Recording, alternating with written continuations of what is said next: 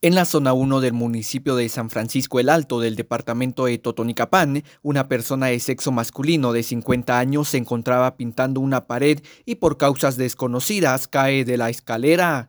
Elementos de bomberos municipales departamentales de la estación 125 lo atendieron con un hematoma en el cráneo. La persona fue estabilizada y se negó a ser trasladada a un centro asistencial. Desde Emisoras Unidas de Totonicapán informa Jimmy Chaclán, primera en noticias, primera en deportes.